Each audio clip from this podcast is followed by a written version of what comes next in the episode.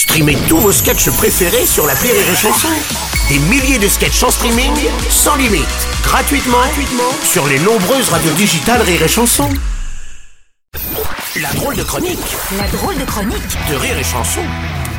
C'est la drôle de chronique avec David Azencott ce matin. Et David, je crois que tu voulais évidemment nous parler de la grève des éboueurs. Bah oui, évidemment, Ouais. les éboueurs, les boueux, comme disait ma grand-mère. Ah, C'était pas très sympa à l'époque. Mais maintenant, on dit Reaper. Hein, ce qui, coïncidence, est aussi le nom d'un drone de l'armée américaine, le Reaper. Ah Mais oui. ça n'a rien à voir. Hein. Le drone tue des gens alors que les boueurs se tuent au travail. Faut pas confondre. Et en plus, ce travail est indispensable. On s'en rend compte. Du coup, la grève a un véritable impact. Ah, Il y a d'autres tafs, tu le verrais moins. Tu vois, si les consultants, les coachs de vie ou les chefs de projet se mettaient en grève, bon, tu dis, je vais reprendre des frites. hein. Ouais, mais c'est ça. bon. Et du coup, les Parisiens soutiennent plutôt le mouvement. Oui, oui, on sent que pour une fois, les chaînes d'infos ont du mal à trouver des gens qui font Oh, on nous prend en otage Non, non, les gens ils disent Bah, on les comprend, on va tous attraper le choléra, mais on les comprend. Et c'est vrai, c'est vrai que pour un Parisien, voir un peu plus de saleté que d'habitude, voilà, bon, oh, Paris, Paris de base, c'est dégueu. Donc, euh, quelques jours de crasse sous stéroïdes, oh, voilà, au, au moins les choses sont claires. Oui, quoi. tu trouves, toi Ouais, les choses sont claires. Au moins, on voit les déchets. Et habituellement, on fait tout pour pas les voir, les déchets. Oui. C'est- C'est magique, notre gestion des ordures, si on réfléchit bien. On jette plein de trucs, on trie vaguement, on fait, oh, on va pas nettoyer ce pot de yaourt. Et le lendemain matin, c'est magique. Tout a disparu. Genre, Joséphine, on se gardien. on sait pas ce qu'ils en font. Ils brûlent, ils enterrent. C'est la mafia. Ils pourraient abattre tes paquets de prince de lu d'une balle dans la nuque. On s'en fout. non, mais là, au moins, on sait, quoi. On en est à près de 7000 tonnes. 7000 tonnes, soit la moitié du poids de l'ego d'Emmanuel Macron. 7000 tonnes les déchets, c'est comme les pédophiles. C'est quand on a un paquet en bas de chez toi que tu commences à prendre le truc au sérieux.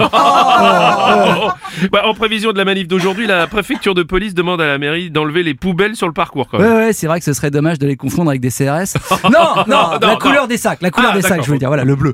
Non, non, mais- non, mais, non, mais c'est clair qu'il lâchera pas, Macron, hein, il lâchera pas, il lâchera pas. hein. Mm. Et, et ça permet à tous ces petits lieutenants, euh, Clément Beaune, Gabriel Attal, d'en mettre une couche sur Anne Hidalgo. hein. Elle fait rien, elle encourage les éboueurs, quel mépris pour les Parisiens. Et pour le coup, je suis pas un grand fan de, de la folle de l'hôtel de ville, mais, mais elle reste droite dans ses escarpins. hein. Et en plus, c'est vrai que les montagnes d'ordures cachent avantageusement tous les trous dans les trottoirs. hein. C'est win-win, j'ai envie de dire. C'est win-win. Ah, tu les aimes pas trop, un bonnet à tal, toi. Ah non, non, Bonnet Attal, on dirait qu'ils sortent de la chaîne de clonage, là, avec leurs petits cheveux parfaits, là. D'ailleurs, tous les deux sont candidats putatifs à la mairie de Paris. Et dans putatif, il y a tif. Bah oui. Ouais, justement, ouais. Non, non, mais on est moins sur les idées que sur les mannequins Zalando, là. hein. Et- euh, je veux dire, ouais, Clé- Beaune et, et Attal, quand je les vois, j'ai envie d'appeler les encombrants. Tu vois, tu vois. Hop, Une petite affiche avec le numéro collé sur le front et ça dégage. Non, non, mais ceci dit, Ceci dit, ils ont raison de miser sur leur physique, tu vois, pas comme Édouard Philippe. Non, Parce que, Oh. ah, bah, il- ah bah, ils misent plus dessus, Édouard Philippe. hein. Terminé la boxe et tout ça. Non, non, maintenant, on dirait le père Fouras qui a allumé un barbecue avec de l'essence. Ouais. Plus de sourcils.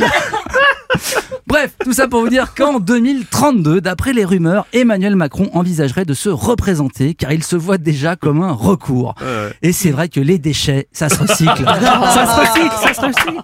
C'était la drôle de chronique de David Hasselhoff.